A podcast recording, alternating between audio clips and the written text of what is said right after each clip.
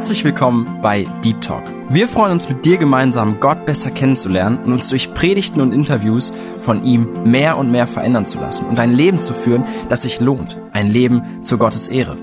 Unser Anliegen ist es, mit dir über Themen zu sprechen, die tiefer gehen. Also eben nicht Smalltalk, sondern Deep Talk. Sei dabei und lass dich herausfordern. Liebe Zuhörer, ich freue mich, euch zu der heutigen Sendung von Deep Talk begrüßen zu dürfen. Mein Name ist David Kröcker und ich habe heute im Studio von Radio Segenswelle einen Gast. Sein Name ist Matthias Rindlesbacher. Er ist von dem Missionswerk Mitternachtsruf. Er wird heute ein Zeugnis weitergeben, wie Gott ihn in der Mission gerufen hat und über seine ja, Vision und seine zukünftigen Aufgaben erzählen. Ja, aber fangen wir doch mal von vorne an. Matthias, äh, Kannst du dich einmal kurz vorstellen, wer du bist, woher du kommst? Ja, vielen herzlichen Dank. Freue mich sehr, dass ich hier sein darf bei euch. Und äh, ja, wie schon vorgestellt von dir, ich bin der Matthias Rindisbacher. Äh, ich komme aus der Schweiz und da bin ich groß geworden von der Gemeinde Mitternachtsruf, also das ist ja das Missionswerk, aber auch die Gemeinde. Und in, und in dieser Gemeinde bin ich aufgewachsen auch und bin jetzt heute 32 Jahre alt und äh, darf Missionar sein auch von diesem Missionswerk ausgesandt in Bolivien und das jetzt seit fünf Jahren. Das äh, eine Kurzbeschreibung vielleicht von mir. Mhm. Und Familie hast du auch schon, ja? Ja, seit sieben Jahren darf ich verheiratet sein mit Dorothee ehemals Penner. Sie kommt auch hier aus Detmold, wo ja auch die Radio Segenswelle ist. Und äh, seit sieben Jahren sind wir jetzt verheiratet. Wir dürfen auch schon einen Sohn haben, der Timoteo. Der ist auch in Bolivien geboren. Der ist Bolivianer, Deutscher und Schweizer, drei Nationalitäten. Und jetzt, wenn der Herr schenkt und es klappen darf, wird im September auch nochmal ein Kind dazukommen. Und äh, da freuen wir uns auch sehr drüber. Mhm. Die meisten Zuhörer von uns sind noch recht jung. In dem Alter, so um den Dreh 18 und hör, wie sah dein Leben dann aus? Was hast du gemacht? Ja, also es ist so, ich bin ja eben auch äh, in einem christlichen Elternhaus aufgewachsen und mit 13 Jahren ungefähr, also man fragt sich ja auch manchmal, äh, wann hast du dich bekehrt und so, wie kam das dazu? Und mit 13 Jahren war ich in einer christlichen Schule, das war dann ab der sechsten Stufe, und da hat eine, die Lehrerin hat einen Missionsvortrag gehalten über den David Livingston. Der ist ja als Missionar äh, nach Afrika gegangen, hat auch Menschen mit dem Evangelium erreicht und das hat mich sehr, sehr angesprochen. Und ich bin dann nach Hause gegangen und weil mich das so bewegt hat, dieser Mann, wie er sein Leben hundertprozentig in die Waagschale Gottes geworfen hat, habe ich gesagt, das will ich auch so und ich will auch so dem Herrn dienen und mein Leben ihm so zur Verfügung stellen und habe dann eigentlich mit 13 Jahren mein Leben nochmal ganz neu ihm zur Verfügung gestellt am Herrn und bin dann eigentlich so, das ist so zurückgedacht, mein Anfang eigentlich meines Glaubenslebens, auch wenn ich denke, dass da auch schon vorher mal eine Entscheidung da war, aber da habe ich es nochmal ganz bewusst gemacht und einfach gesagt, Herr Jesus, da ist mein Leben, mach damit, was du willst und war für mich auch damals schon klar mit 13 Jahren, wenn ich Jesus nachfolge, dann ist es immer eine Sache von 100 Prozent so, ja, also ganz klare Sache und dann kann auch Jesus mit meinem Leben machen, was er will, aber auch im Wissen, dass das, was er machen wird, das Beste ist, was ich eigentlich erwarten kann, so, ja, egal welche Wege führen wird. Was dir je passieren konnte. Ja, richtig, genau. So das bedeutet halt eben auch, dass Jesus, wenn Jesus dein Leben nimmt, kann er auch dich Wege führen, die auch sehr unangenehm sein können. Ja, Stichwort Ablehnung, äh, auch Christenverfolgung. Und das war mit 13 Jahren eigentlich mir auch bewusst, dass das auch das Neue Testament, wenn wir sehen im Neuen Testament, wenn, wenn jemand wirklich Jesus nachgefolgt ist, war Ablehnung und bis hin zur Verfolgung war die Konsequenz davon so, ja. Und eigentlich das Neue Testament kennt Jesus nachfolgen, nur damit du wirst auch eigentlich von der Gesellschaft abgelehnt. Was halt auch Jesus gesagt hat, sie haben mich gehasst, sie werden euch hassen, so ja. Und äh, hätte die Welt euch lieb, wäret ihr von dieser Welt, so ja. Und das ist eigentlich so und das war mir da bewusst, aber trotzdem doch, ich mochte, ich wollte diese Entscheidung treffen. Und äh, da war ich ja in diesem Alter, bin dann äh, in die Teenie-Phase dann natürlich, äh, das spricht ja genau in die Teenie-Phase dann auch rein. So mit zwischen 15 und 16 war das aber auch noch so, dass ich dann wie so eine, ein Jahr hatte, wo ich doch noch mal so ein bisschen über den Tellerrand herausschauen wollte oder so ein bisschen über den Zaun gucken wollte, wo ich mich dann auch für ein Jahr, so kann ich sagen, mich aus der Beziehung von Jesus zurückgenommen habe. Also ich habe nicht mehr gebetet, ich habe die Bibel auf die Seite gelegt, habe mich distanziert von der Beziehung zu Jesus, was man von außen her nicht gesehen hat. Aber ich sagte, hey, ich will jetzt auch meinen Augen mal gönnen, was sie halt auch mal gucken wollen, auch vielleicht was nicht korrekt ist. Und habe da Sachen gesehen, die man eigentlich nicht anschauen sollte. Und auch sogar war es noch so, dass ich gemerkt habe, wenn ich ja etwas mitlaufen lasse im Laden, also zum Beispiel im Edeka, dann habe ich am Ende des Monats mehr Geld in meinem Geldbeutel, als wenn ich es bezahle. So, ja. Also ich habe da auch mal was angefangen, Sachen mitlaufen zu lassen, waren nicht große Sachen. Und das habe ich so ein Jahr gemacht, wurde nicht erwischt, obwohl es manchmal brenzlige Situationen gab nach einem Jahr, klar, ich hatte ein schlechtes Gewissen, ich wusste, es alles falsch und nicht korrekt, was ich mache. Und auch äh, zum Beispiel diese Wahrheit, Prediger 1.8, wo steht, das Auge sieht sich niemals satt, ja, egal wie viel du was anguckst, was du denkst, es äh, wird dich vielleicht sättigen, es, dein Auge wird nie zufrieden sein mit dem, was es sehen wird, gerade auch halt eben, äh, wenn es auch Sünde ist. Und äh, da habe ich dann nach einem Jahr mit 16 habe ich da Buße getan drüber, reinen Tisch gemacht vor Gott. Und da hat er mich gereinigt und konnte eigentlich damit aufräumen. Und auch diese Sachen, die ich habe mitlaufen lassen, bin ich dann an jede Stelle gegangen und habe das eigentlich bekannt, was ich gemacht habe, wollte das in Ordnung bringen und halt auch äh, zurückerstatten. Es waren nicht große Beträge, aber waren halt doch Sachen, die ich dann halt da mitlaufen habe lassen. Und in den meisten Fällen haben sie gesagt, du ist alles in Ordnung, das äh, Jahr ist schon abgeschlossen, haben noch gefragt, warum diese Sinne Sinneswandel, konnte ich da auch nochmal Zeugnis geben. Und so habe ich dann eigentlich mit 16 einen Neuanfang oder eine Bereinigung gemacht aufgeräumt und dann eigentlich ab 16 weiter dem Herrn nach konsequent und äh, das hat eigentlich bis jetzt angedauert, ja. Ja, wunderschön. Und mit 16 in der Schweiz, wann endet da die Schule? Wann fängt man da eine Ausbildung an? Genau, so äh, in der Schweiz zwei Drittel, glaube ich. Ich hoffe, ich sage nichts falsch, aber die, die Mehrheit, die macht eine Ausbildung. Also man äh, offizielle Schulpflicht ist bis 16 Jahre und dann macht äh, die Mehrheit eine Ausbildung als Maurer, Informatiker, Friseur. Und äh, ein Drittel ungefähr geht in die weiterführende Schule halt das äh, Abi. Ich habe dann äh, auch eine äh, Ausbildung gemacht. Mit 16 habe ich Kfz-Mechaniker gelernt. Das ging vier Jahre nach ein, zwei Jahren habe ich gemerkt, dass das nicht so das ist, was ich mir vorgestellt habe, aber habe das doch äh, auch äh, beenden dürfen und habe die Ausbildung abgeschlossen, weil eine Ausbildung zu haben ist immer gut, egal ob du nachher drauf arbeitest oder nicht. Und äh, dann habe ich dann mit 20 meine Ausbildung abgeschlossen, habe dann auch nachher direkt nach meinem Abschluss den Job eigentlich gewechselt in Verkauf, nicht in Autoverkauf, sondern in Handyverkauf es hat mir sehr viel Freude gemacht mit den Kunden und auch in der Schweiz hat man sogar damals noch besser verdient als ein Kfz-Mechaniker im Handyverkauf. Und äh, da durfte ich ein Jahr dann arbeiten und in dieser Zeit konnte ich mir dann auch ein bisschen Geld auf Seite legen und bin dann nach einem Jahr auf die Bibelschule gegangen in äh, Breckerfeld für drei Jahre. Was hat dich dazu bewegt, auf die Bibelschule zu gehen? Ja, das war eigentlich auch, hängt das bisschen damit zusammen. Für mich, klar, durch das, ich bin im christlichen Elternhaus aufgewachsen, meine Eltern waren auch in der Mission mit dem Missionsruf für sechs Jahre in Uruguay. Die wurden dann nach sechs Jahren von der Missionsleitung zurückgerufen, weil sie in der Schweiz gebraucht wurden. Aber diesen missionarischen Gedanken haben sie eigentlich ständig weitergelebt und so bin ich auch mit diesem Gedanken eigentlich von weltweiter Mission eigentlich groß geworden. Und für mich war es irgendwie klar, wenn ich Jesus nachfolge, dann gehört Mission auch irgendwie dazu, so ja und äh, weil er das halt auch mir so ein bisschen vorgelebt wurde. Und als ich da auch eben mit 13 eine Entscheidung getroffen habe, ganz bewusst für einen Herrn, auch mit dem David Livingston vor Augen, war das auch ein Teil davon.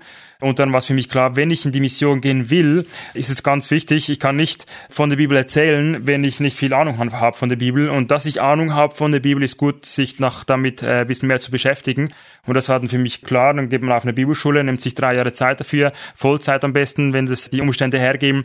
Und dass ich dann da wirklich mich investieren kann, Bibel lernen kann und so mich ausrüsten kann. Einerseits, um in der Beziehung zum Herrn zu wachsen und dann aber auch zweitrangig dann halt das, was ich lernen durfte, auch anderen Menschen weitergeben kann. So, ja. Und auch ein Gedanke, Jesus sagt, ganz interessant, die Jünger fragen in Bezug auf die Endzeit, sein Wiederkommen, wann passiert das, wo er sagt, das erste, bevor er irgendwelche Zeichen sagt, die passieren werden, sagt er, passt auf, dass euch niemand verführt. Und wie kann ich mich schützen vor Verführung?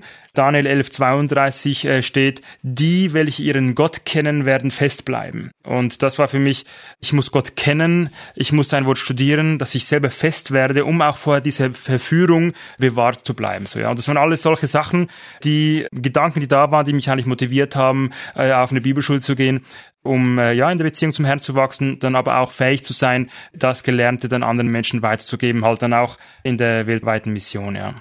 Hm. Also einfach standhaft sein und das Evangelium weltweit verkündigen, ja. Genau, das war ein Anliegen auf jeden Fall schon, schon sehr lange auch bei mir, ja. Mhm. Auf der Bibelschule hast du jemanden kennengelernt? Ja, richtig. Das war noch so eine mega positive, geniale Begleiterscheinung, ja.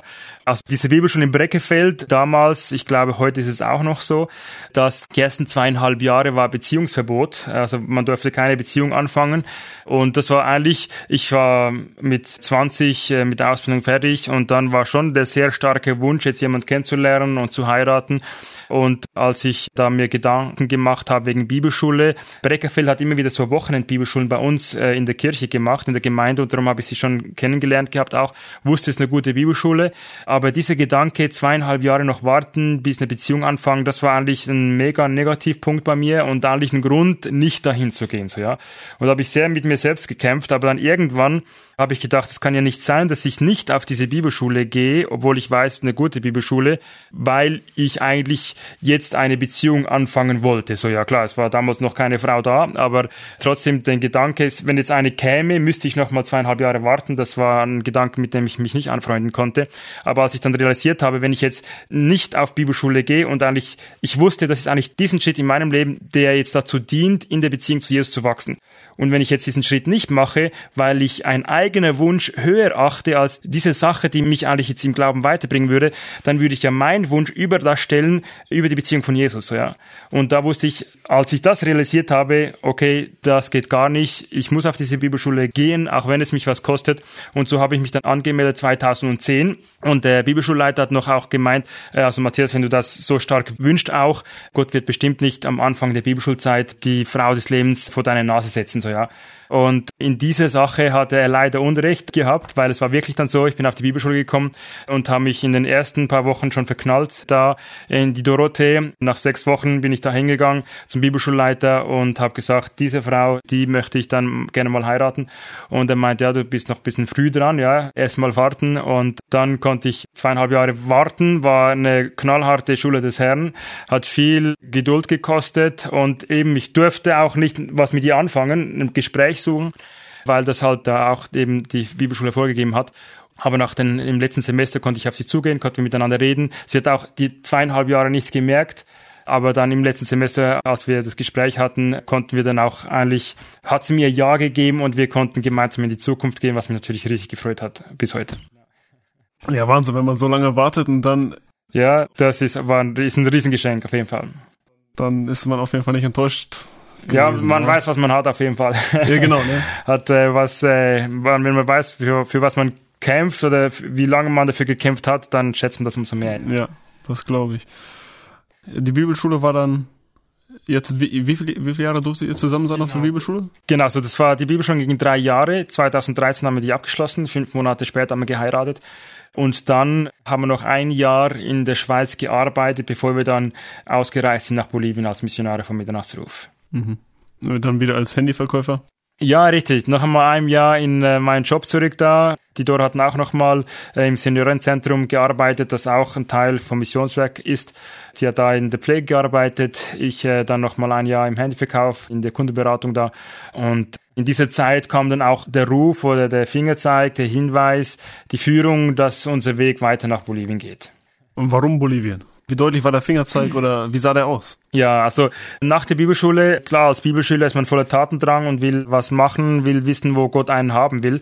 Und wir haben dafür gebetet, dass Gott uns zeigen soll, wo er uns haben möchte. Und es kam keine Antwort. Und dann haben wir gesagt, hey, dann machen wir einfach das, was in unseren Augen das nächstliegende ist, so ja.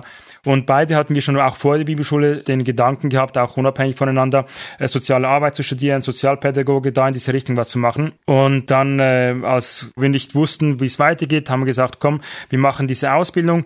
Und äh, so wollten wir uns bewerben. Da gibt es in der Schweiz eine pädagogische Schule, die wir gemeinsam machen wollten. Und bevor, kurz bevor wir eigentlich uns angemeldet haben oder anmelden wollten, kam dieser Fingerzeig. Und das war so, dass wir waren äh, in Israel in die Flitterwochen gegangen für drei Wochen, kamen zurück und das war dann so ein Mittwoch und am Montag hätten wir wieder arbeiten müssen. Und wir waren dann in der Schweiz, wir haben danach in der Schweiz gewohnt und das sind ungefähr 600 Kilometer von hier, von Detmold, weil in Detmold wohnt auch meine, äh, kommt auch meine Frau her. Und wir sind dann am Mittwoch zurückgekommen von der Flitterwochen und haben gesagt, hey komm, wäre noch coole Sache, wenn wir noch ganz kurz bei Schwiegereltern, bei Eltern vorbeifahren in Detmold, um zu erzählen, wie es war in Israel und so. Und Dorf fand das ein cooler Gedanke. Und äh, dann sind wir ins Auto gegangen, da am Donnerstagmorgen sind da hochgefahren. Die wussten auch nicht, dass wir kommen und haben sich natürlich riesig gefreut für die Überraschung.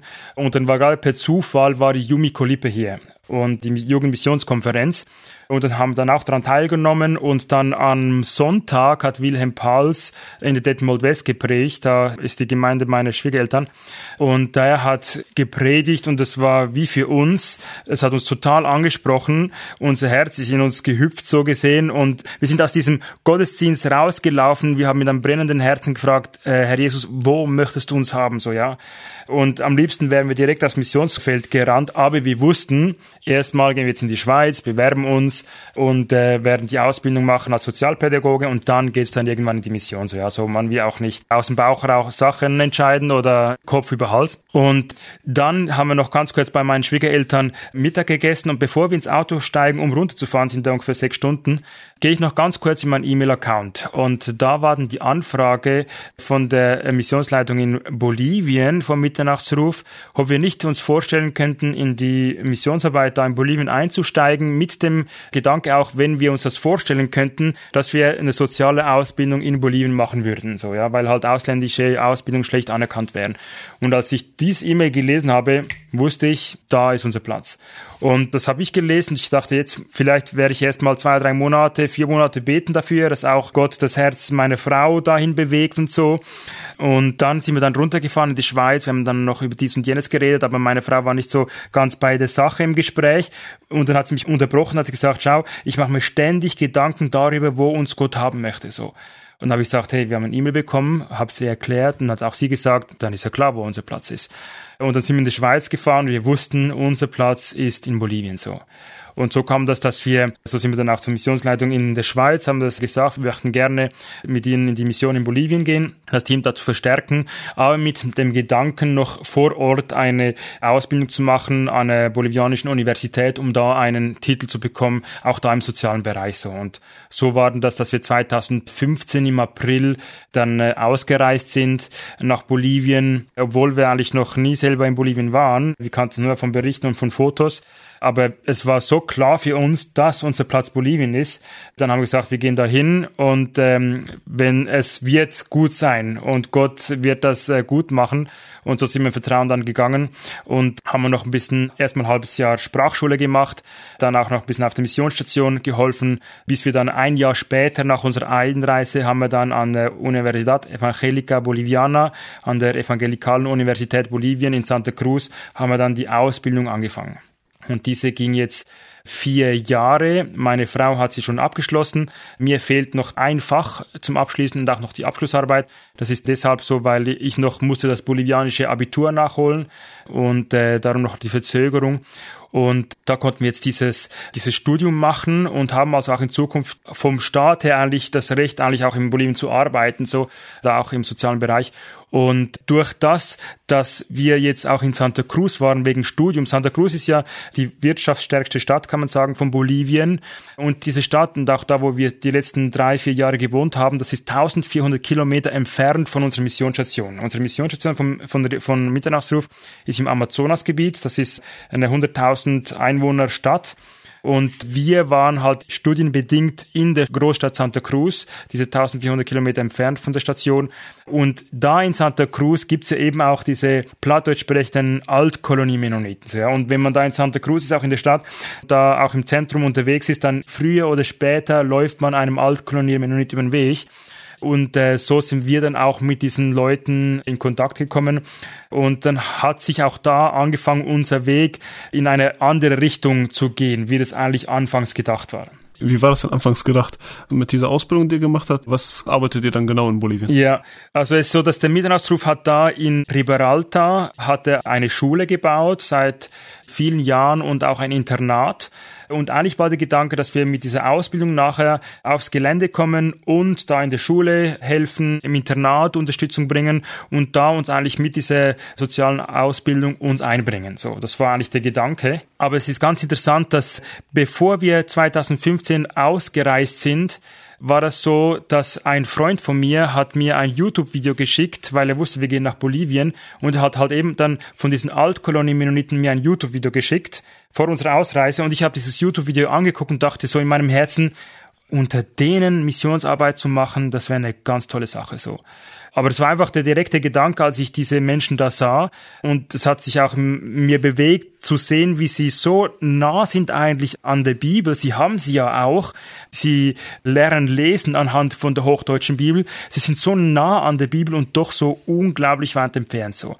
Und es hat, hat mich sehr bewegt, als ich dieses Video da gesehen habe. Aber diese Gedanken habe ich dann wieder auf Seite gelegt, weil ich wusste, unser Weg geht nach Riberalta in diese bestehende Arbeit vom Mitternachtsruf. So ja.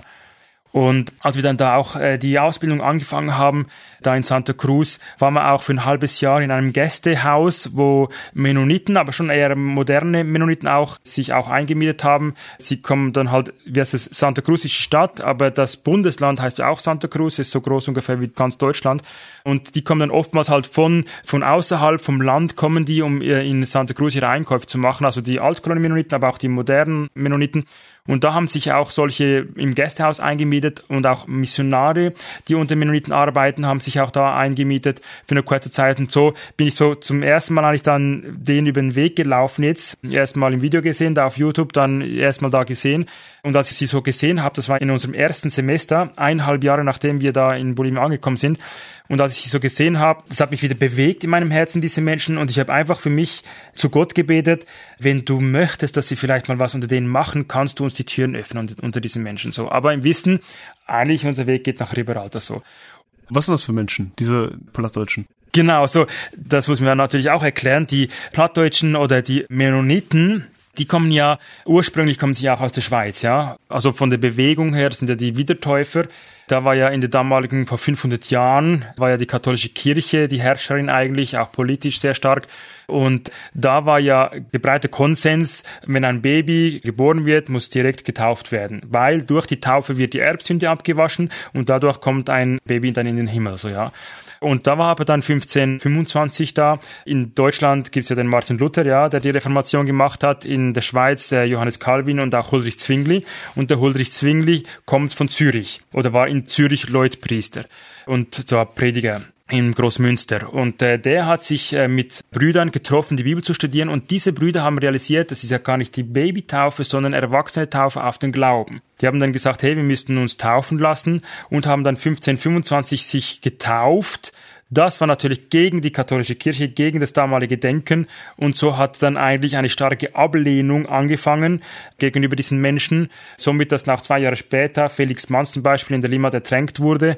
Aber sie haben sich nicht abschrecken lassen, sondern sie haben sich, äh, diese Bewegung hat sich weit ausgebreitet nach Süddeutschland, Norddeutschland, Holland und hat sich da in ganz Europa ausgebreitet, aber natürlich äh, parallel auch die Verfolgung. Und so mussten sie dann nach Westpreußen schlussendlich fliehen, sind dann weiter nach Russland, von Russland nach nach Kanada, von Kanada nach äh, Mexiko und schlussendlich über Paraguay sind sie in Bolivien gelandet. So, ja. Und so sind diese Mennoniten heute in Bolivien und sind aber diese, die eigentlich um sich vor den Einflüssen der Welt zu schützen, haben sich immer abgeschottet und irgendwann in der Geschichte haben sie die Wahrheit des Evangeliums aus den Augen verloren und der Schutz nach außen, die eigenen Regeln haben irgendwann mehr Bedeutung gefunden als der Inhalt des Evangeliums selbst, ja. Und darum sind heute diese Altkolonie-Mennoniten in Bolivien leben unter starken Gesetzen, Regeln, aber sie kennen Jesus nicht persönlich. Und darum ist es ganz wichtig, dass wir zu ihnen gehen und eigentlich, sie eigentlich wieder darauf hinweisen, wo sie herkommen und wie sie Freiheit in Jesus finden können. Mhm. Einfach um das Evangelium, den Weg zum Himmel, um den einfach zu gehen und den zu erreichen, dieses Ziel, haben die einfach noch an weitere Zäune aufgebaut, noch weiteren Regeln, einfach damit sie Gottes Gebote nicht übertreten. Ja, so die äh, Altkolonie-Mennoniten eigentlich, ich würde nicht sagen, weil sie die Gesetze, die sie haben, sind Koloniegesetze, die man nicht aus dem Wort Gottes nehmen kann. Ja, wo es zum Beispiel eben geht, also sie, sie denken, dass sie das auserwählte Volk sind. Ja, dass wenn du in der Altkolonie bist, dann kommst du in den Himmel. Wenn du dich traditionell kleidest, sind ja Menschen, die sich traditionell kleiden, wenn du diese Kleidung trägst, das ist auch wichtig, um in den Himmel zu kommen. Das bedeutet, wenn du diese Kleidung, so wie du es gelernt hast, ablegst, kommst du dadurch in die Hölle so. Und oder zum Beispiel Traktoren, die sie fahren, sie dürfen Traktoren fahren, aber oft nur mit Stahlrädern zum Beispiel, kriegt man schlecht irgendwo aus der Bibel her abgeleitet, so ja. Ich habe mal gehört von einem, dass anscheinend äh, dadurch wird verhindert, dass die Jugend in die Stadt fahren kann, so, um sich zu vergnügen, ja. Aber ich denke, es gibt da vielleicht auch verschiedene Erklärungen, warum das so ist. Oder zum Beispiel eben, das sind so viele unglaubliche Regeln, die sie eigentlich respektieren müssen. Das kannst du nicht aus der Bibel ableiten. Mhm. Aber die kamen irgendwie mal da rein und äh, der Papa hat so gemacht, so mache ich es auch und so lebt das weiter so. Aber die Altkolonie-Mennoniten, sie denken, wenn ich die Regeln in der Kolonie beachte und danach wirklich lebe, dann wird mich Gott eines Tages annehmen können, so ja. Und ist eine reine Werksgerechtigkeit, so ja. Aber in der Bibel lesen wir, dass wir durch Glauben an Jesus Christus gerecht gesprochen werden und wir nichts von uns aus was dazu tun können, so ja. Und äh, das ist das Evangelium, was uns Paulus erklärt im Römerbrief, so ja. Aber da haben sie wirklich, sind sie, obwohl sie eigentlich einen unglaublich guten Anfang hatten und da die sogar gestorben sind für ihren Glauben, ist er im Lauf der Geschichte verloren gegangen und heute ist es wirklich eigentlich ein toter Glaube, muss man schon fast sagen, ja. Sie meinen es aufrichtig, sie möchten Gott gefallen, aber mit der falschen Erkenntnis, so ja. Und Jesus, der sich frei machen will auch von dieser Bürde des Gesetzes, kennen sie nicht. Und darum ist es ganz wichtig, dass da Menschen ihnen diese Botschaft vom Evangelium eigentlich weitergeben können. Also einfach die Hauptbotschaft von Evangelium, nämlich dass Jesus ist der Weg zum Leben, die haben sie noch nicht begriffen, noch nicht verinnerlicht. Ja, sie kennen Jesus nicht persönlich als ihren Freimacher, so als der, der ihnen ewiges Leben schenken möchte, so ja. Genau, das ist ein großes Problem. Und ein Beispiel, das ist der Heinrich, der hat, er hat mir gesagt, ich habe ihn kennengelernt, hat sich vor zwei, zweieinhalb Jahren bekehrt. Er hat mir gesagt, er hat die Gesetze in der Kolonie gelebt, erfüllt. Er wurde anscheinend auch schon als Ministro, als zukünftiger Prediger auch gehandelt, weil er ein sehr vorbildlicher Lebenswandel hatte.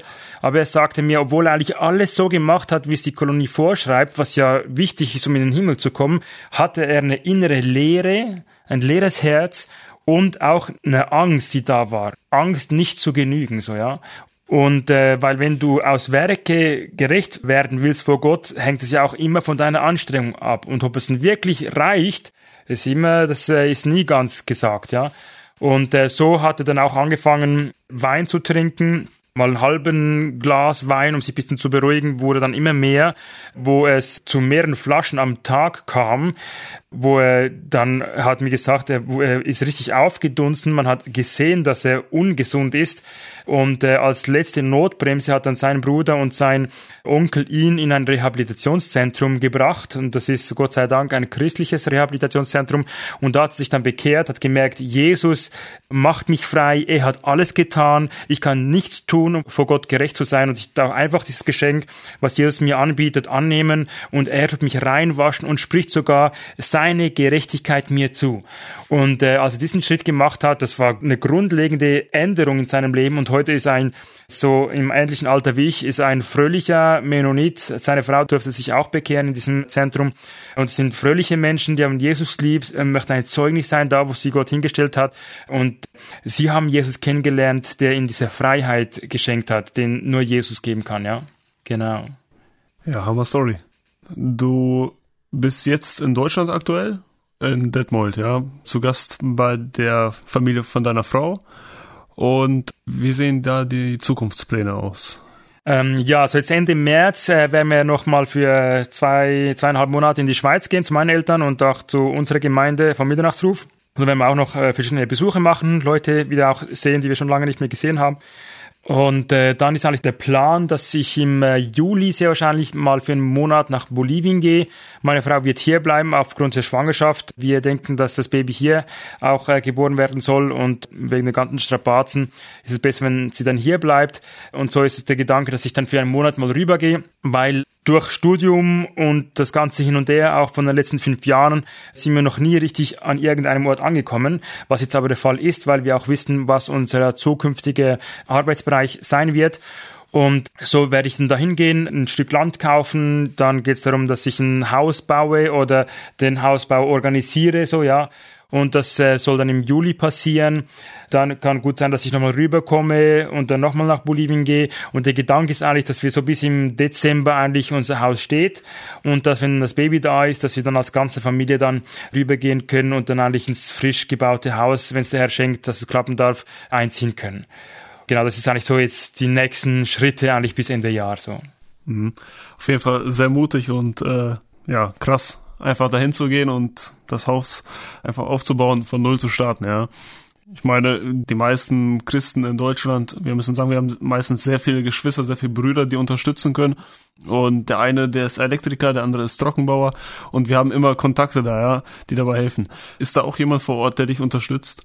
Ja, so es gibt Leute vor Ort, die da arbeiten können, also auch Bolivianer, die man anstellen kann, klar, die man halt einfach als Handwerker bezahlen muss.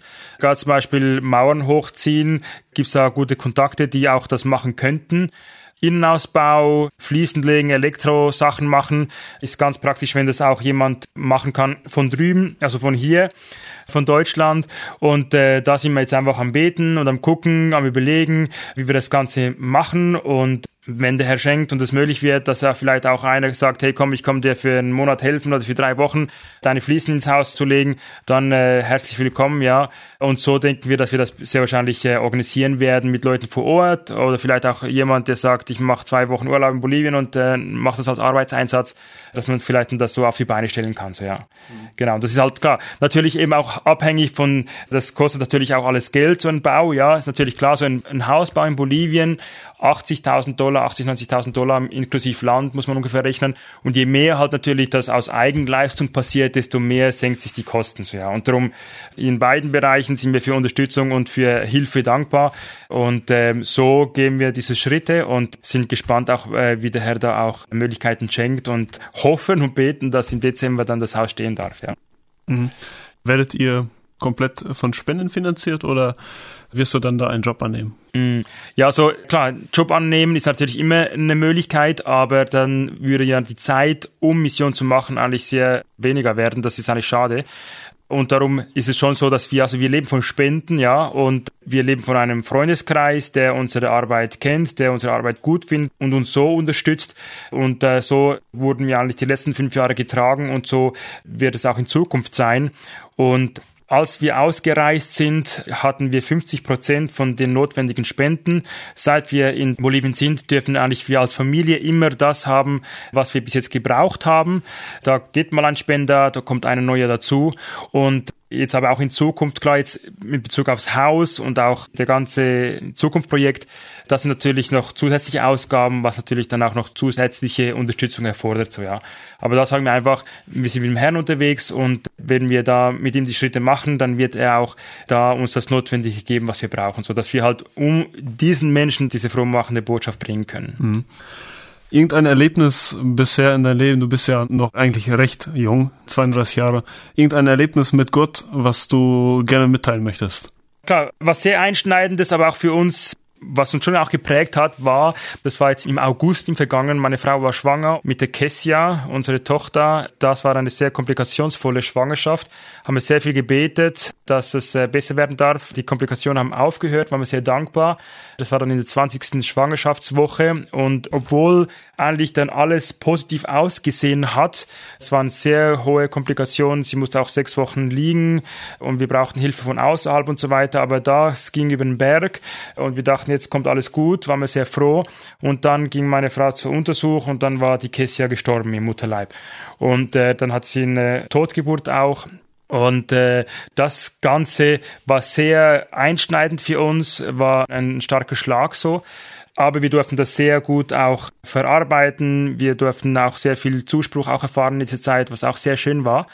Aber diese Sachen, die auch dieses Wissen, dass Gott ist der Herr über Leben und auch alles kann sich eigentlich jederzeit in jedem Moment ändern. Dein ganzes Leben kann sich von jetzt auf plötzlich ändern, so, ja. Und dieses Bewusstsein, weil es ist auch noch so gewesen, dass ein eineinhalb Monate vorher ist unser jetziger Sohn, der Timotheo, ist er fast ertrunken. Wir waren da bei Freunden, da gibt's einen Pool, der ist da reingefallen, er ist nicht beobachtet, und ich habe es realisiert, dass er nicht mehr da ist, bin direkt zum Pool. Und er lag dann da auf der Oberfläche bewusstlos. Und ich habe ihn dann rausgenommen, er war total aufgedunsen, blau und hat nicht geatmet, wir haben dann ihn wiederbelebt, kam wieder zurück. Und das war im Juni, am 25. Juni ist unser Sohn Timotheo fast gestorben, aber weil Gott die Dinge so geführt hat, wie sie waren, hat er überlebt und er hat keine bleibenden Schäden. Und da hat Gott entschieden bei Timotheo, er soll leben. Darum lebt er. Und bei der Kessia, dann am 6. August, hat Gott entschieden, sie soll zu mir kommen. Und darum ist sie jetzt im Himmel. Und sie ist nicht mehr unter uns, so.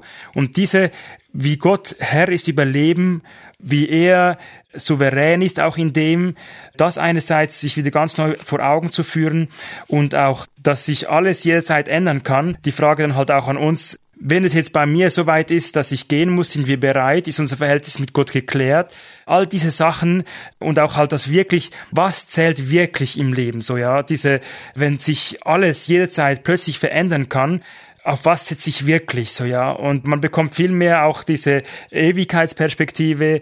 Auch die Bibel berichtet uns, es wird alles vergehen werden, sogar die Werke auf der Erde werden verbrennen, wenn sie nicht in der Beziehung zu Jesus oder zu Gott stehen, auf dem Fundament der Erlösung. Aber das kann natürlich auch ganz praktische Sachen sein. Ein Staubsaugen. Aus was für einer Motivation mache ich? Mit der richtigen Motivation hat das Ewigkeitswert.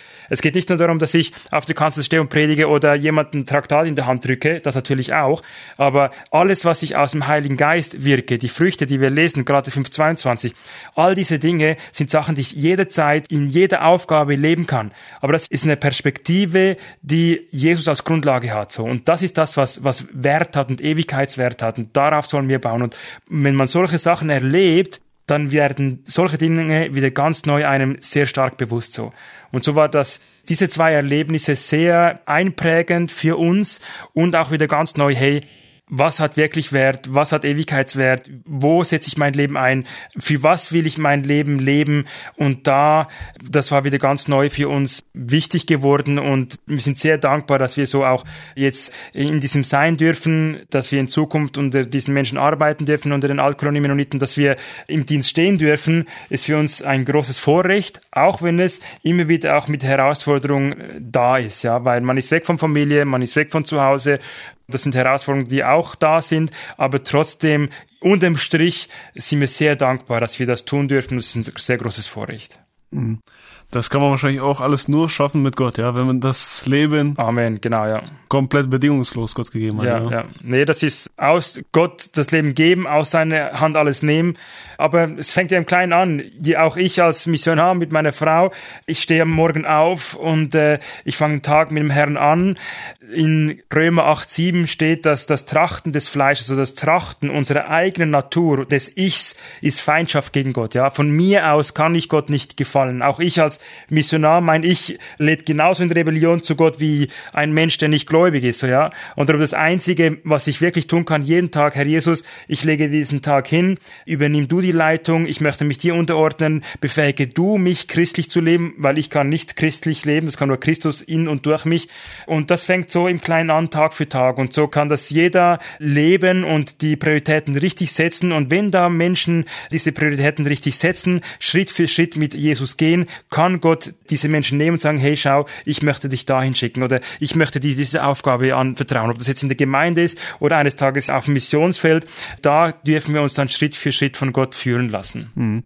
Ich dachte aber eben an ein Lied, Day by Day, I Walk a Little Closer to My Lord. Ja. Ja, ein Hammerlied. Das ist ein sehr schönes Lied und beschreibt genau das, was wir tun sollen täglich egal wo wir stehen. Und äh, dann kann uns auch wirklich Gott nehmen und ja, uns da gebrauchen, wo er uns hingesetzt hat, gibt ein ganz schönes Sprichwort, du sollst da blühen, wo dich Gott hingesät hat, ja. Und äh, wenn wir da im Kleinen treu sind, kann uns Gott auch über Höhere setzen und so Schritt für Schritt mit dem Herrn gehen. Apropos gebrauchen, wie kann man euch unterstützen? Ja, einmal durch Spenden. Wie wie erreiche ich euch da finanziell? Wir haben Gebetskärtchen, die ich dir hier gerne da lassen kann oder meine Daten kann ich dir gerne geben oder unsere Daten. Ja, dann, dann könnt ihr, liebe Zuhörer, einfach euch an uns wenden und wir werden den Kontakt weiterleiten.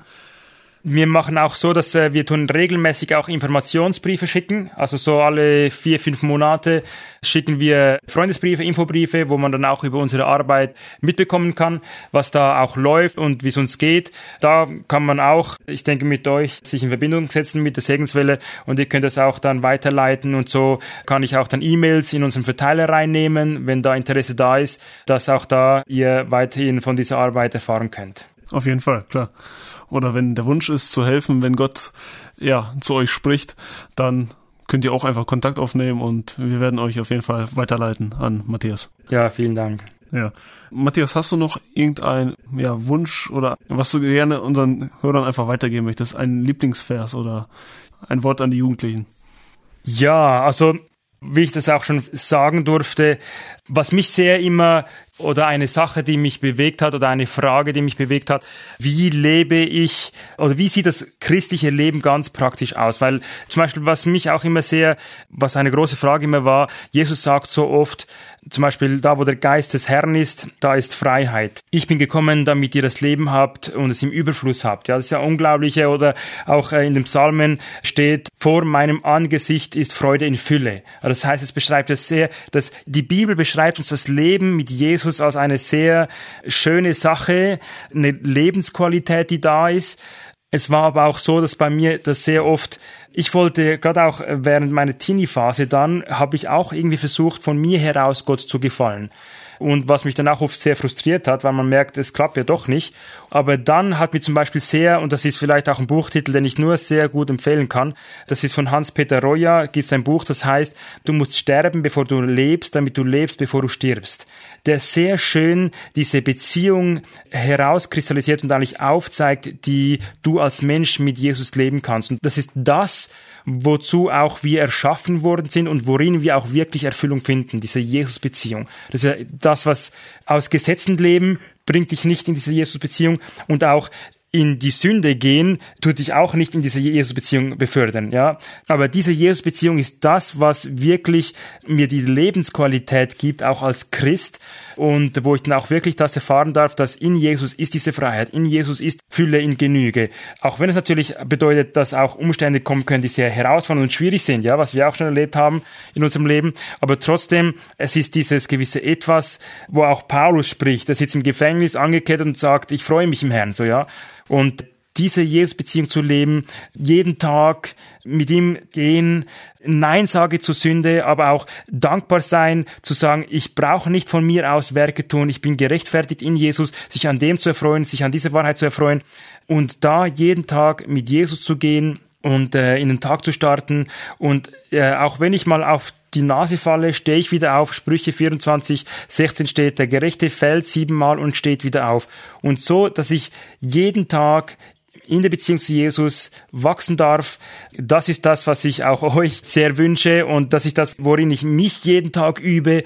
Und wenn wir uns in diesem Üben Tag für Tag mit Jesus gehen, ich falle hin, stehe wieder auf, Nein zur Sünde sage und radikal Nein zur Sünde sage, dann darf auch Jesus in mir immer mehr wachsen, immer mehr zum Ausdruck kommen und ich darf ein Licht sein, genauso wie es halt eben die Welt braucht, um die Menschen auf Jesus hinzuweisen.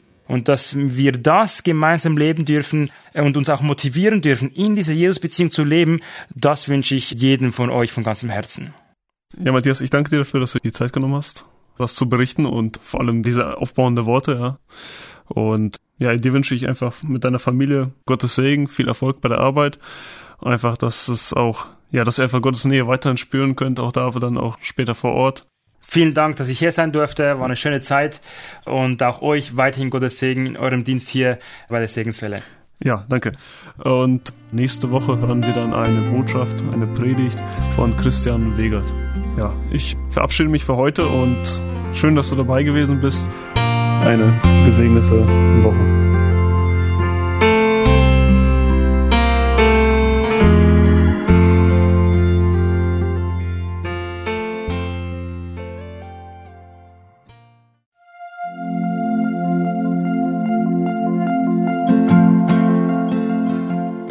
Schön, dass du heute dabei warst. Wenn es für dich ein Segen war und du etwas mitnehmen konntest, dann teile Deep Talk gerne mit deinen Freunden und fühle dich frei, auch uns ein Feedback zu schreiben. Wir würden uns da sehr darüber freuen. Wenn du heute zum ersten Mal dabei warst oder eine Sendung verpasst hast, kannst du alle vorherigen Sendungen auf Spotify oder auf Soundcloud finden. Mehr Infos über Deep Talk oder Segenswelle allgemein findest du auf www.segenswelle.de oder auf unserem Instagram-Feed, auch unter Segenswelle zu finden. Falls du Fragen und Anregungen, zum Beispiel Themenvorschläge hast, schreib uns gerne. Wir wünschen dir noch eine gesegnete Woche mit den Worten aus Kolosser 3, Vers 17. Und was immer ihr tut, in Wort oder Werk, das tut alles im Namen des Herrn Jesus und dankt Gott dem Vater durch ihn.